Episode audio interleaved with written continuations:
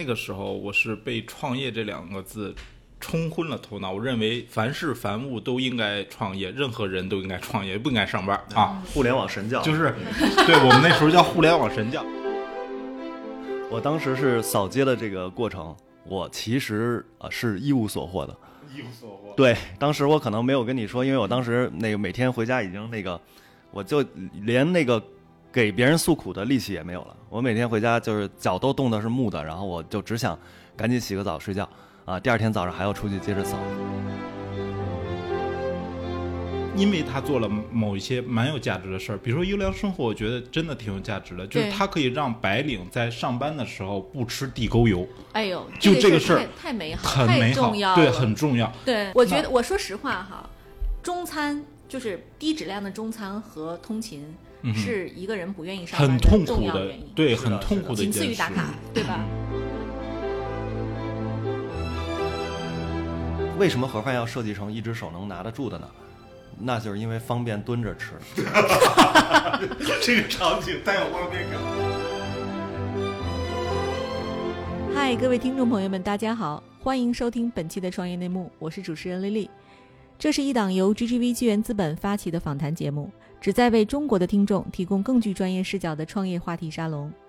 我们深信，听故事是人类的古老本能，也将在每一期节目中尽可能的帮助嘉宾讲出他们最精彩的故事，讲出他们的创业内幕。听众朋友们，大家好，欢迎收听本期的创业内幕，我是主持人 Lily。本期我们请到的嘉宾呢，除了小魏以外，还有中国最大的现炒外卖品牌优良生活的合伙人严寒。好，二位跟大家打个招呼吧。各位好，我是魏征。大家好，我是严寒。嗯，严寒，你可以介绍一下自己吗？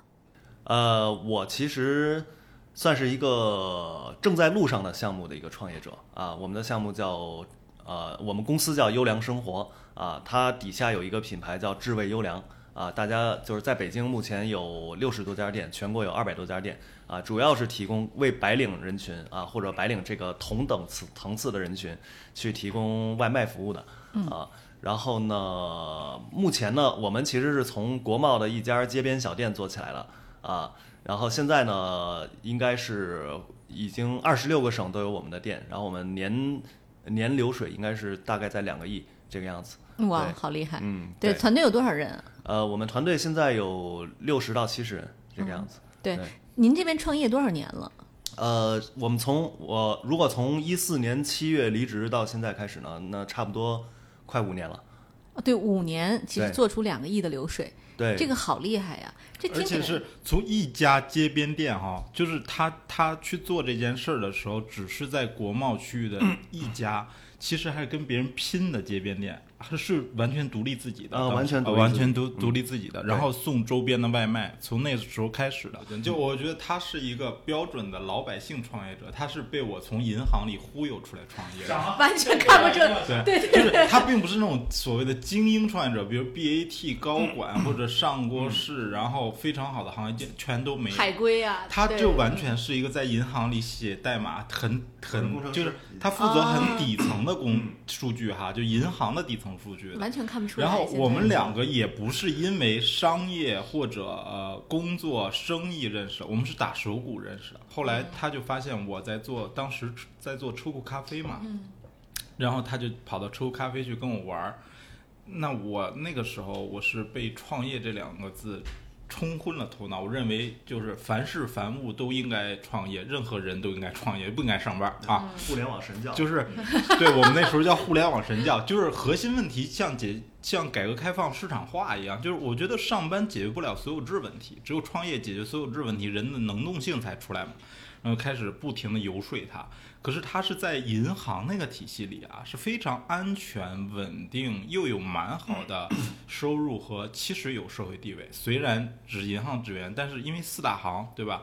那他为什么要放弃那个安全的区域，跑到一个危险的、未知的、没有确定性的创业的领域，甚至创业干嘛都不知道？我当时也非常的毛躁哈，可以说就是我只鼓足他创业，至于创业干什么，我也不知道。先出来再说。先出来再说，就是呃 不知道要干什么，但是先把这个工作辞了。对你，你现在感谢小魏吗？必须感谢，要不然我现在不跟那个几年前一样嘛。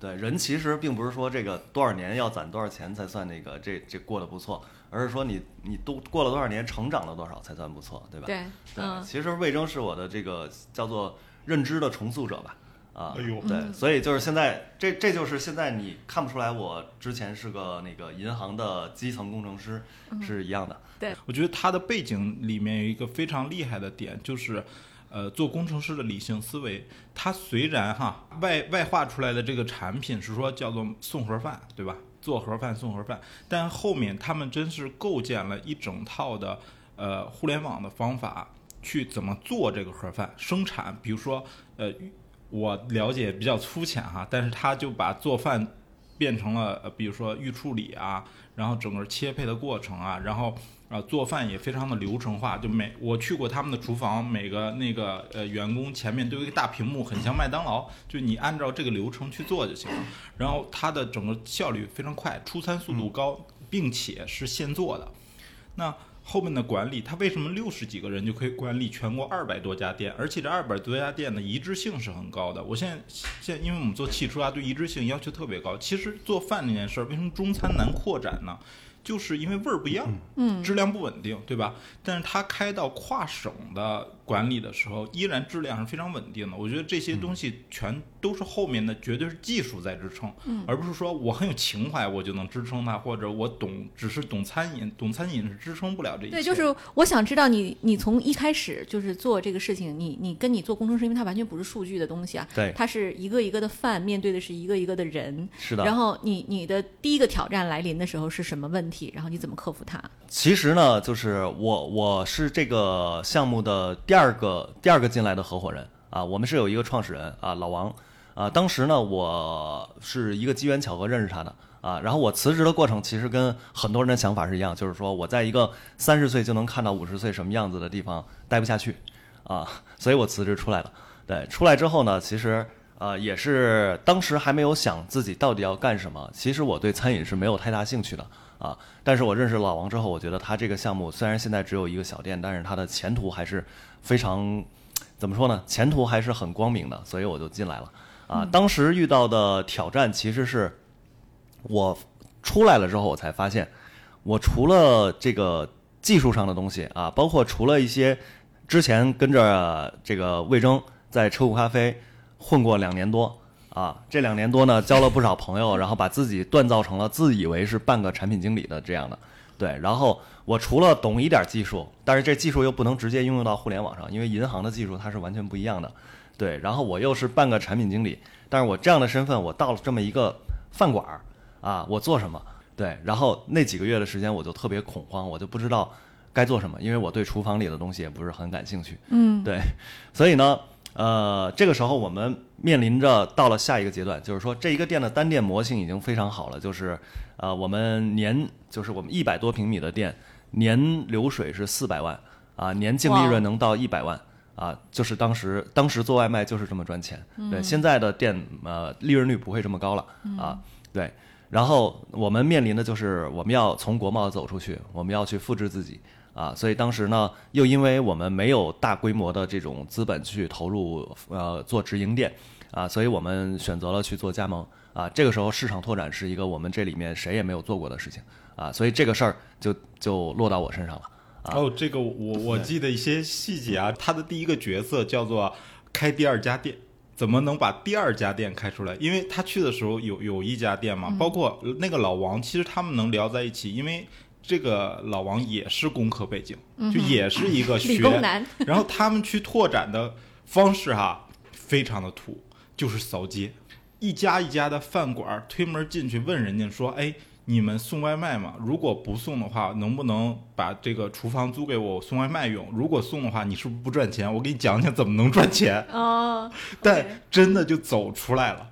啊，对，我觉得这挺了不起的，就是说他既有这种工程师的思维背景，但是他又不羞于去推开每一扇门，去跟人家交流，为了说我把这个事情拓展开。当然哈，后面也硬，确实能赚钱啊，确实能赚钱。是，可能我有一些细节没有告诉你嗯啊，其实我当时是扫街的这个过程，我其实啊是一无所获的。一无所获。对，当时我可能没有跟你说，因为我当时那个每天回家已经那个，我就连那个给别人诉苦的力气也没有了。我每天回家就是脚都冻得是木的，然后我就只想赶紧洗个澡睡觉啊，第二天早上还要出去接着扫啊。一开始还有挫败感，我当时是十五天的时间，差不多十五天的时间，我扫了北京基本上我能想得起来的商圈，包括这边啊，包括咱们这个三元桥商圈。啊，每一条街我都去敲门，然后我一共访，一共膜拜了二百多家饭店，被赶出来了至少六十次吧。那个一四年那个时候，有时候这个老板，老板的文化程度，饭馆老板文化程度都不是很高的啊。有时候我光给他讲什么是外卖，就得浪费半个小时啊。半个小时之后再去讲啊，你这个饭店有什么问题，我怎么可以和你合作啊？这个全下来，其实你在一个未知结果的情况下，你就要浪费。一一个小时到两个小时，但是到最后二百多家店没有一家跟我们签约，嗯，因为什么呢？呃，就是后后来我总结出来分析的原因，是因为呃，第一是当时懂外卖的人少，想做外卖的人也少，然后那个因为我们的外卖是基于微信的，微信生态的，我们是用公众号去订外卖，然后当时用微信的老板都很少，就有的老板连微信都没有。一四年的时候，这个就导致了我通过无差别的拜访。我很难去碰到真正适合我的那个，可能就百分之零点几，整个北京。所以我当时就算再往下去跑两个月，也不一定能签成一家。第二原因是因为外卖和堂食是不一样的。比如说当时皇太极是火起来了，对吧？对。皇太极火是因为它是一个堂食店，然后所有的人，哪怕你从美国过来，你也可以去他那儿体验一把啊。这样的话，它的口碑传播，包括它的吸引力的半径范围，其实是很很大的。但是外卖不一样。我们的送餐范围就是国贸那一片，国贸那一片我们是尽人皆知的外卖品牌，但是出了我们的配送范围，就没有人知道我们了。哦，说说说到这儿，我我想起来一点，就最初我对这个事儿觉得有点意思的是，他刚才提到用微信订餐，嗯啊，用微信订餐解决了一特别大的瓶颈。那个时候，整个买盒饭的流程是什么样呢？就我来写字楼上班。然后一般在上班的这个早上起来，写字楼门口会有一个人发传单，他把外卖的传单发给我，所以每个公司的前台都有一摞外卖的传单。等吃饭的时候，大家就打电话订。对。但打电话订餐，因为你打一个电话几乎就是一两分钟嘛，对吧？这个做外卖的这个这个小饭馆吧，一个小时也就能接这么三五十个电话，意味着它的实际销售瓶颈是。呼叫中心这一步就是接电话这一步，但他们通过微信很巧妙的解决了，就是在微信上通过一个公众号可以让很多人同时下单，以至于他的单店才能产能比较高。嗯，它也是以销定产。对，所以我们当时这个这个生态我是知道哈，我也能理解为什么你用国贸来切入，就它是一个就是高端人群密集。我们说的高端人群不是一个坏词啊，就它可能是那种就是我们讲呃收入相对较高的人白领吧，白领讲白领对，因为它的其实核心到今天为止的客户群体还是白领，最主要是白领。你的客单价大概多少钱？我客单价当时一四年是十八左右平均，现在呢可能得二十五到三十。嗯，那其实还好。其实，在大城市的写字楼周边是充分市场化的，所以它竞争的还蛮激烈的。大家要又要比拼快，又要便宜，对吧？那这里面其实我觉得优良打造出来一个独特的竞争力，就是它的东西吃完了至少不难受，所以它不光客单价虽然看你不高啊，但它复购率是非常高的。是啊，它的生意复购率很高。对，哎，那我们就说回来啊，刚才这个严总提到说，其实您的那个。第一第一把的这个尝试失败了，嗯，那后来怎么破局的呢？后来呢？其实我分析了一下原因啊，就是因为我以这个当时跟我们能合作的饭馆的这个密度之稀啊，就是这个这个可能只有百分之零点几的餐厅适合和我们合作，我这么着无差别幕外肯定不行。那我怎么办？那我必须得想一个我能够一对一千或者一对一万人去同时去讲我这个事儿的这个机会啊。当时我就想到了自媒体。啊，当时其实餐饮行业是有一些自媒体的，嗯，啊，比如说那个当时餐饮老板内餐好像还没开始做，啊，有什么餐饮 O to O 啊什么的这些公众号，然后当时我看那些公众号的内容呢也挺一般，所以我就说，那我我好歹还有点这个文笔，有点文字功底，我就是那个憋了两个礼拜，反正就跟小学生写作文似的，把这个文章反正给写出来了，然后我就特别忐忑的，我就问那个，我就联系到了那个投稿的那个微信。啊，我说，我说我这个我这个可不可以投过去？然后他说，啊，他当时可能也在缺也缺一些内容嘛。啊，他说，哎呦，讲外卖的，还真是之前没什么人专门聊外卖。哎然后虽然你这文章写的也也挺那个，也不是特别好，但是我还是给你发了吧。他给我发了一个第三条啊，第三条推送，就第三条推送，其实它的流量并不大，一共到最后的阅读量其实就一千零几十这个样子。但是这一千零几十，首先他们是会用微信的，对吧？嗯这就淘汰了百分之，当时应该百分之七十的饭馆老板，对。然后呢，第二，他们能看得懂我写的那个，我用技术语言那么蹩脚的东西写的盒饭的这个事情，因为当时我不是写字儿不是很接地气儿的，对，这就说明他们是念过书的啊，有一定抽象能，力的。有一定抽象能力的。第三，啊，之后就是这一篇文章，这一千多个人里有十几个人加了我的微信，啊，他们主动加我微信，说明不是我无事登门去找他，他主动加我，所以那个就是之后谈什么事情对，那个话语权在我手里，所以当时就是发出去之后，马上就是一天之内吧，这十几个人就加了我，然后我就跟他们在微信上，呃，就就每个人聊了一段时间，每个人聊了一段时间，最后呢，就有两个人成了我们的加盟商，然后那两个人加盟了之后，赚了钱。赚到了钱之后，又把他们老家的亲戚啊什么的又给找过来，又加盟了第二批店、第三批店，所以我们的店一下就变成十家左右了。对啊，所以就是因为这一篇文章啊，所以这个是我从这个从这个推广或者招商这块撕开的一个小口啊，我发现哦，这个是有效的。我本来都已经很很绝望了啊，我以前我我本来都已经开始很绝望了，都觉得啊，要不然就这一个店凑合先先先做下去，然后再开什么，再自个儿开第二个店、第三个店这个样子也可以。对，但是这一下子就让我们的规模就是从国贸走出来了，上了一个小台阶儿了。对，上个小台阶。我我能感觉到你说的时候的那个脸上的光芒哈，就这个这个就是我我在对面坐着看，其实是非常清楚，就是嗯。其实一个人在经历了绝望之后，他突然绝就是绝地重生，就这个很像创业的过程，就是你其实不知道你什么事情，你事后可以复盘，可以说，嗯是的。我利用了流量，利用了什么变现，什么我塑造了品牌，那其实都是马后炮，在当时其实那种那种情况下就就是乱战。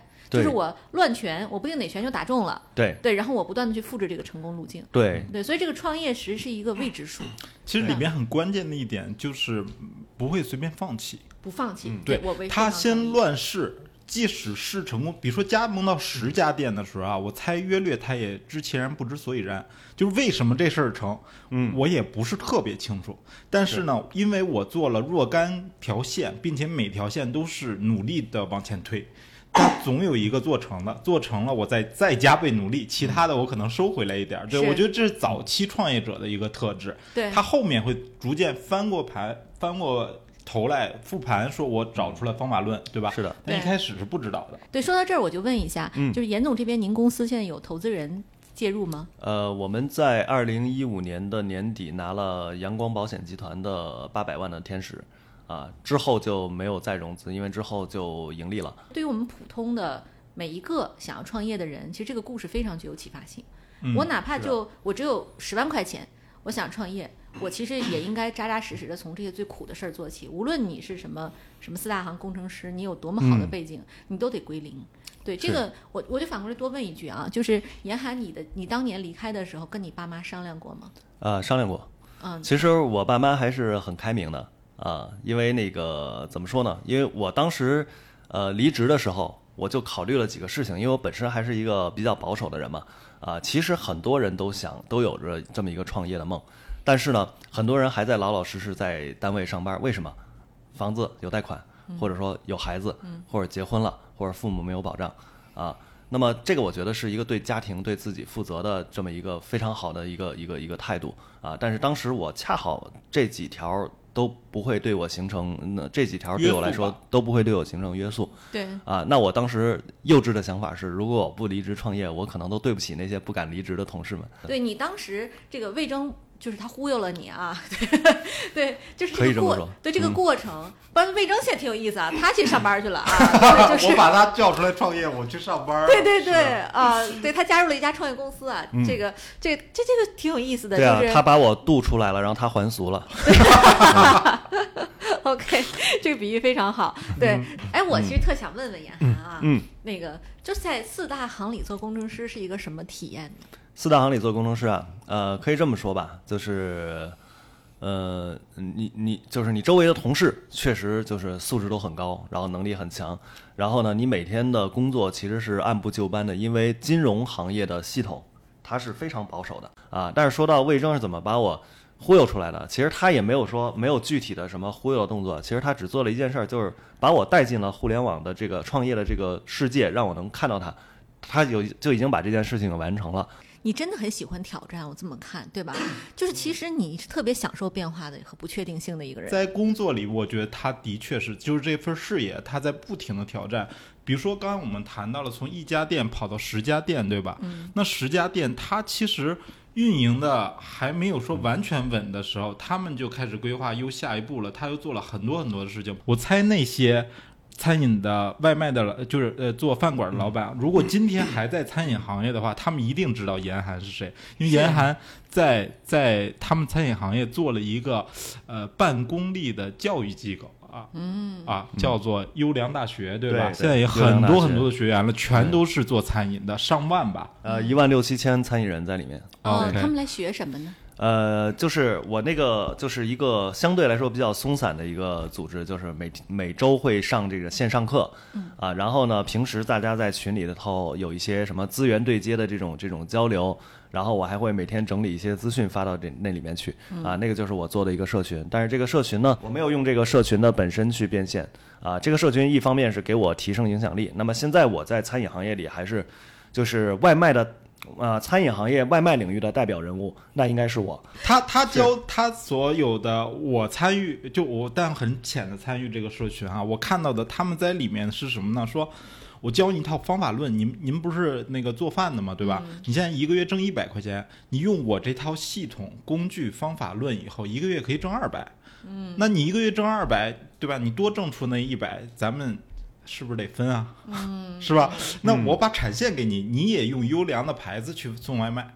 做外卖送外卖，最后你赚钱多了，而且它是确定性很高的，因为我前面的模型是非常完整的，啊，是验证过的，是有很好的线性增长的。大家一看说，哎，这确定性高，我反正也做外卖，我有有有厨师，有食堂，对吧？就是有有厨房。何乐而不为呢？再加上大平台的赋能哈，就是美团、外了、饿了么，它又把物流的问题解决了。嗯所以我觉得这一切都顺理成章。那你从十家店到一百家店，或者说十家店到二十家店，花了多长时间？后面每一步花多长时间？OK，那这你中文每一步其实我做的事情是不一样的啊哈，啊，就是一家到十家，就是我发的那一篇文章对，啊，最后导致的连锁效应嘛。然后之后呢，我但是这个时候我我我觉得我当时还是比较敏锐的，我发现我撕开这个口儿一定要再撕大一点儿。啊，所以我就开始有意的去刻意练习自己的写作能力还有表达能力。啊，然后我写出更我认为更好的文章，然后更深度的文章，我去投给更大的媒体。啊，所以那个时候在我的这种努力之下呢，呃。光三十六氪给我推那种单独的头条，就微信给我推单独的头条，推过两次啊，在一五年的时候，所以那一下子就有一天他晚上给我推的头条，那天晚上我睡得早，第二天早上那个九点醒来一看微信，吓一跳啊，二百六十多人，二百六十多个未加好友，你知道吗？对，然后我光那个通过都快手都快点出腱鞘炎了，那搞了好几个小时才把那些人都给通过，都打了招呼啊，所以从那个时候开始，我就持续的在输出，持续的在投稿。然后呢，这些嗯，我的微信也持续的在增长我的这个餐饮行业的粉丝。那个每天微信上都有人要到店里来看，啊，有潜在的加盟商，有潜在的投资人，然后有这种上下游的供货商，甚至有那种就是有那种想创业的就过来想就学习学习的，没关系啊，你来我就给你讲。每天我会约七八波人，我住在大望路那块儿，我家附近二百米就有一个我们的一个加盟店，我每天早上吃完饭就到那个店里去坐台，一直坐到下午。导游啊对，所以这里面呢，这七波人、八波人，我们会我会给他讲同一件事情，讲七八遍，每天讲七八遍。我这么着讲了半年多的时间，也就是说，我同一件事情给不同的人，我讲了几百遍啊。这个过程其实看似很无聊、很浪费时间，但是它对我的这个表达能力是一个很深入的提升。嗨，各位小伙伴，告诉你一件很重要的事情：创业内幕的听众群已经开通喽。在这里，你可以和我们直接沟通，也可以第一时间了解到 GGV 纪元资本线下活动的动态，近距离聆听投资人的独特见解，并且结交其他互联网圈子的小伙伴呢。入群你只需要添加微信公众号 c y n m x z s，我再重复一遍 c y n m x z s，也就是创业内幕小助手的拼音首字母，并在好友请求中标注创业内幕。接下来，小助手会帮助你完成入群操作。我们期待你的加入。严寒，你其实你这个过程其实是相当大的一个变化啊，因为我认识的工程师啊，他一般是跟机器对话的，是的，对，就是大多数呢，那个呃，就是工程师的这个这个沟沟通方式，其实都是呃数据语言。嗯，但是呢，我觉得你跟我讲的时候，更像一个布道师，就是你你告诉我说这件事儿，它最简单的表达方法是什么？因为其实坐在你对面的人，他可能还没有我理解能力这么好呢，那可能是一个这个就这普通的一个嗯没有了解过互联网的人、是的，啊，我好歹还懂一点互联网啊，对所以他这个。你要跟他去讲清楚这件事儿，一定要用最浅显的语言告诉他。其实你跟着我玩儿，大哥，你不需要懂原理。对哎，你能跟着我玩儿能赚钱，深入浅出嘛。对对，嗯对对，这个能力很强的呀。另外，我想补充一下，就是严寒真的不是从一开始就像今天这样，我们可以坐这儿录节目侃侃而谈。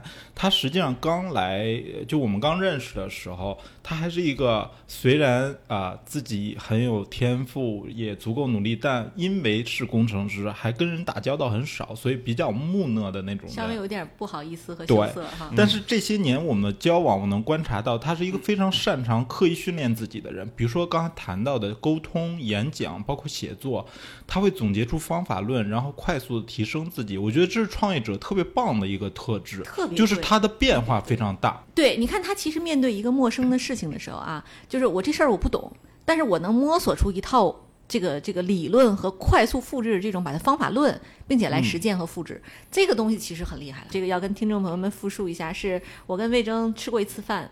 然后呢，他听过我们的节目，因为上次小鹏的节目我有发给他，因为大家都知道魏征在小鹏负责营销。然后他听完之后，他就说：“丽丽，我们能不能一起做一期这样的节目？”然后因为我因为他是我的朋友，我也很信任他。然后他说我来帮你找一些真正的这个实际在这个这个做一线的这种创业者。然后呢，他可能不是 VC 偏好的，但他们的创业都非常成功。你想听吗？我听完之后，我觉得哇。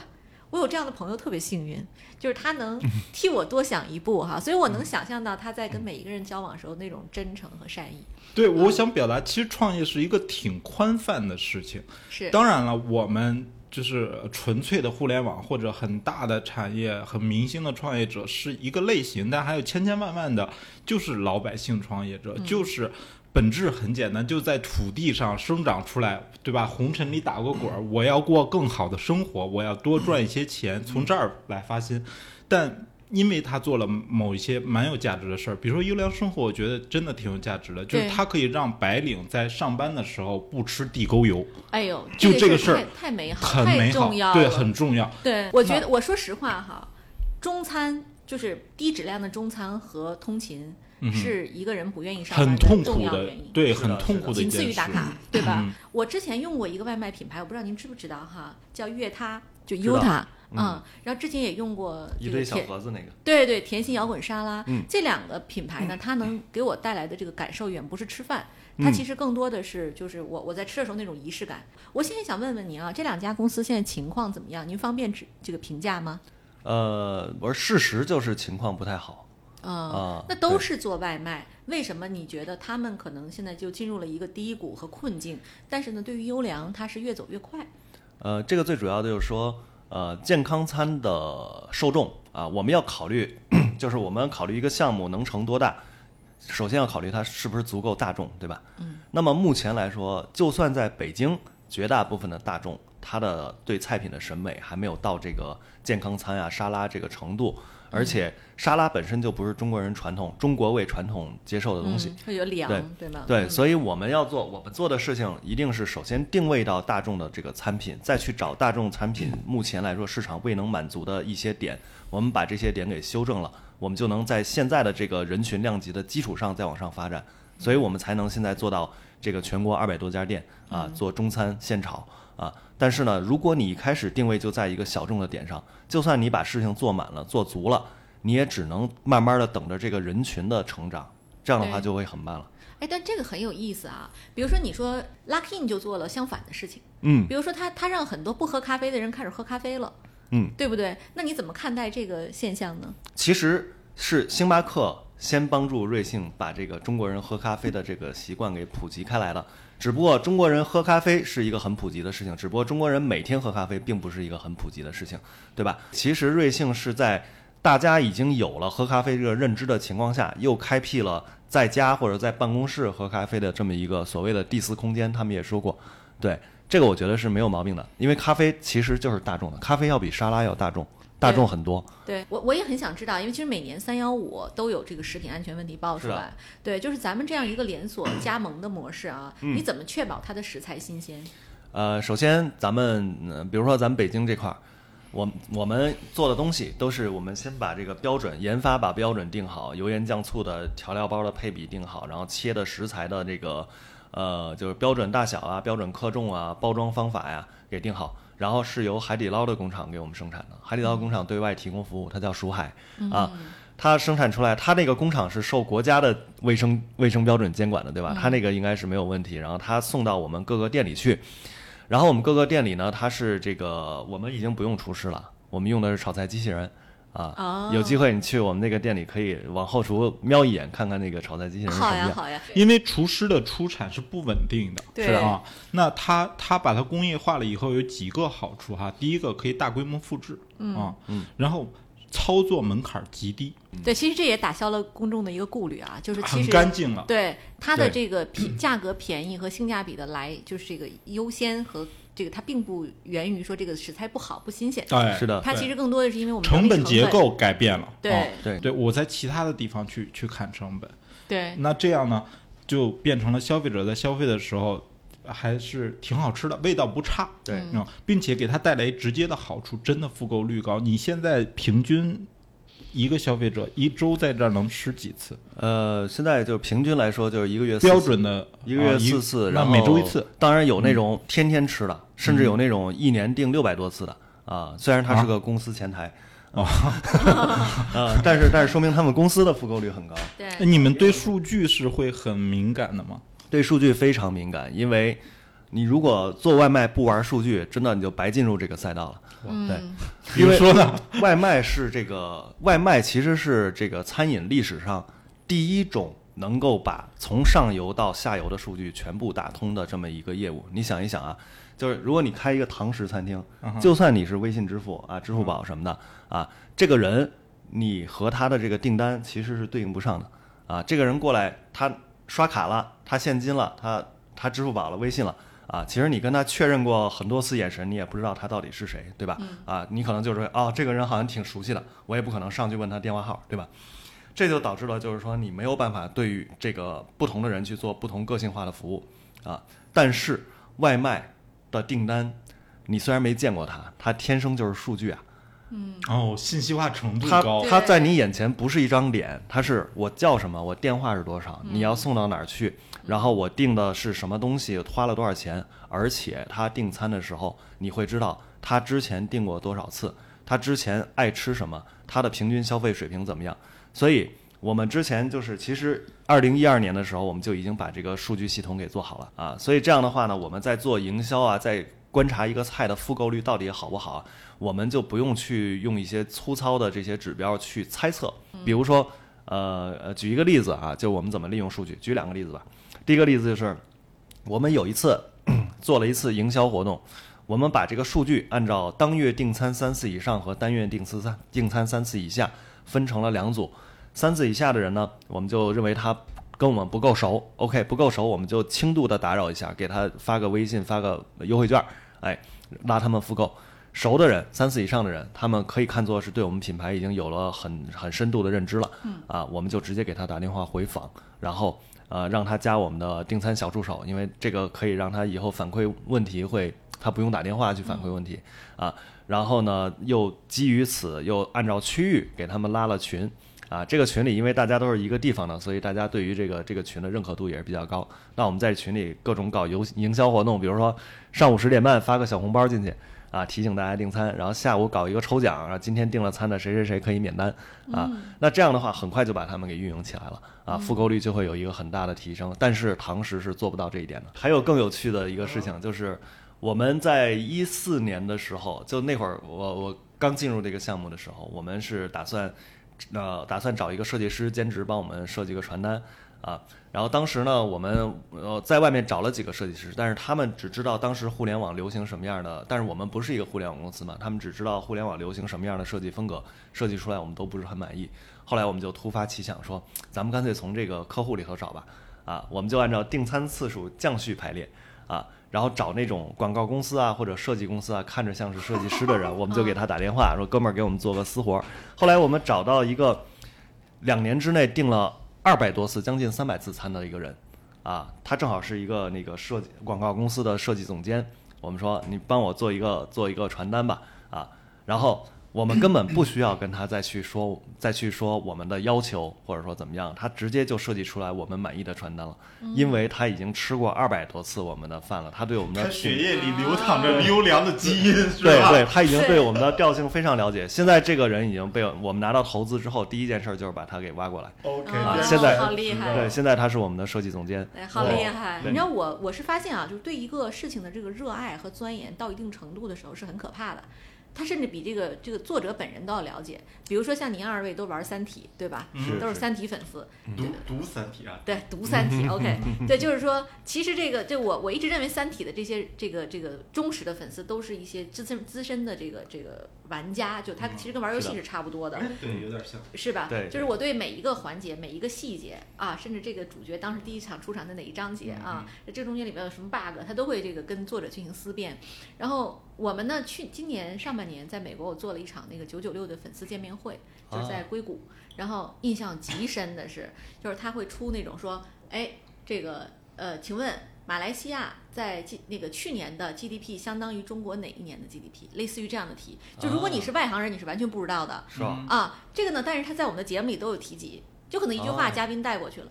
我们后来分成了四七个小组去讨论的时候呢，我发现有一个组的这个回答正确率相当高，是因为这个组里有两个忠实粉丝，他每一期听过至少五遍。哦，对所以哇塞，这个听五遍，我那些我是这个节目的这个这个这个就是制作人之一啊，就是我听了那个九九六也听过的，对，但是可能因为有一些语言门槛啊，我都会忽略掉这些信息。但是那帮同志们真的是每一个人都都如数家珍。我我也分享一个小故事啊，我们在小鹏汽车整个营销过程中出现过特别有意思的营销事件，是车主做的，不是我们做的啊。一个车主结婚，他就征集了一个小鹏汽车车队。去给他当婚车，哦然后他自己记录这个过程，分享这个过程，聊。结果我们发现，在社区里那个呃帖子比我们就是坐办公室里憋大词、弄高大上的东西还要好。后来我我我就我在这里面有一个很重要的感觉，就是志同道合本身是很重要的，而志同道道合你盲目的找还不是很好找。最好从什么地方找呢？就是从已经深度参与你的事业里面来找，对吧？同意好吧，我们说回盒饭。对 OK，哎，我也想问一下，就是，呃，严涵，你在创业之前，你是一个盒饭的用户吗？重度用户吗？完全没有，基本就没有订过盒饭，因为我们在那个工行和建行都是有食堂的，嗯，我们基本都在吃自己的食堂。然后你周末会跟会回家吃饭，对吧？对对对，啊所以对，所以我基本没吃过盒饭。那你对盒饭会不会有偏见？呃，当时是、呃有一些偏见的，对，因为在我心目中盒饭就是丽华快餐那个样子，就是好好好多个小好几个小格子，然后饭和菜都分别装在那个格子里，一只手就拿得住。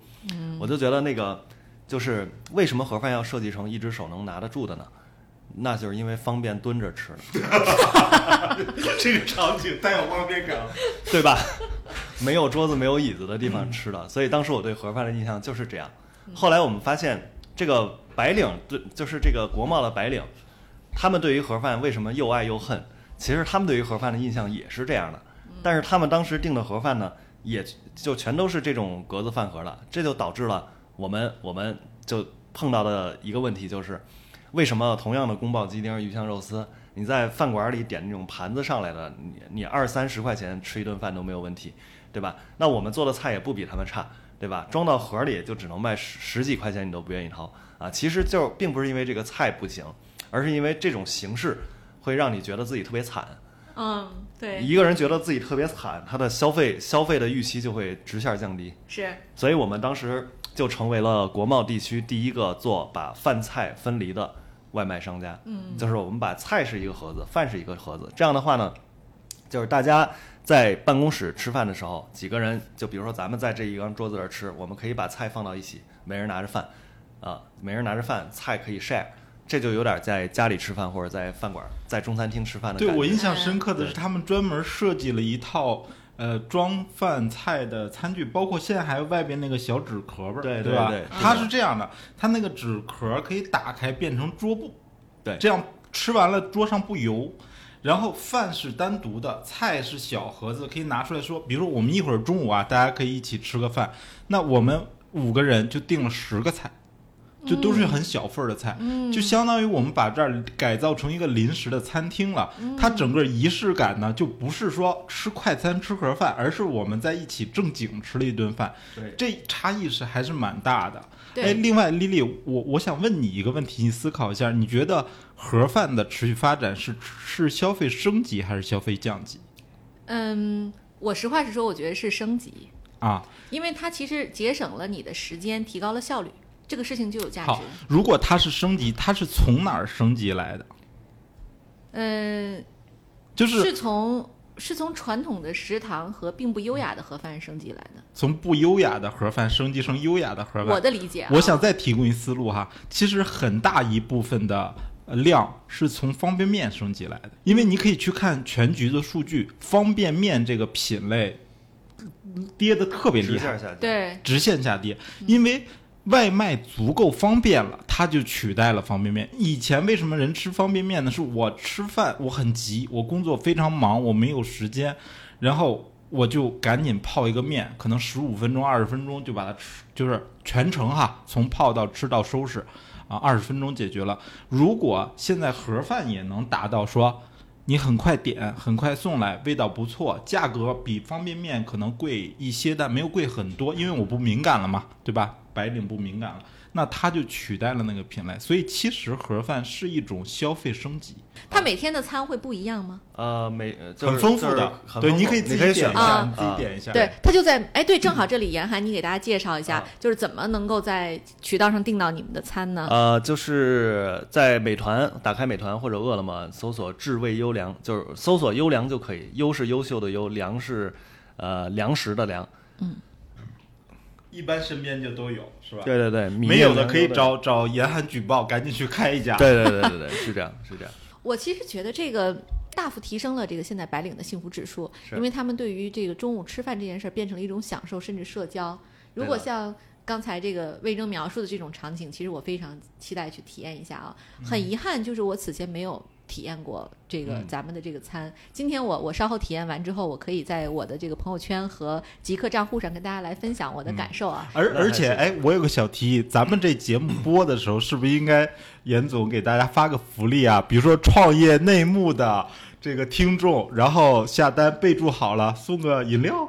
那咱们不如这样吧，不如呃，我们也有一些主题周边啊，非常适合做这个办公桌上的摆饰，很好看的啊。我们不如就让大家入群，然后我们搞一个抽奖，怎么样？那太好了，就是大家关注我们创业内幕的粉丝群哈，然后呢，我们的这个粉丝加群的办法，其实在文中我们节目中都有提及，然后大家其实及时关注，然后我们会不时的放出礼品。严总，您刚才在文这个我们的讨论里，呃，不断的提及说您其实是有一个运营的很好的一个公众号哈，嗯然后里边有大量的关于餐饮、关于外卖的一些干货来分享，您愿不愿意跟大家分享一下这个账号？呃，没有问题啊、我现在其实都是呃，因为我现在有公众号，然后也有我的这个播客，在千聊，还有我的频道，所以信息比较多，所以于是我开了一个私人号。这个私人号呢，我后面是有机器人来管理。你加了我之后，我就会把我所有的这个，包括公号啊，包括以前的课程啊，包括我的一些其他的一些信息啊，都会自动发给你啊，所以我可以去播这个私人号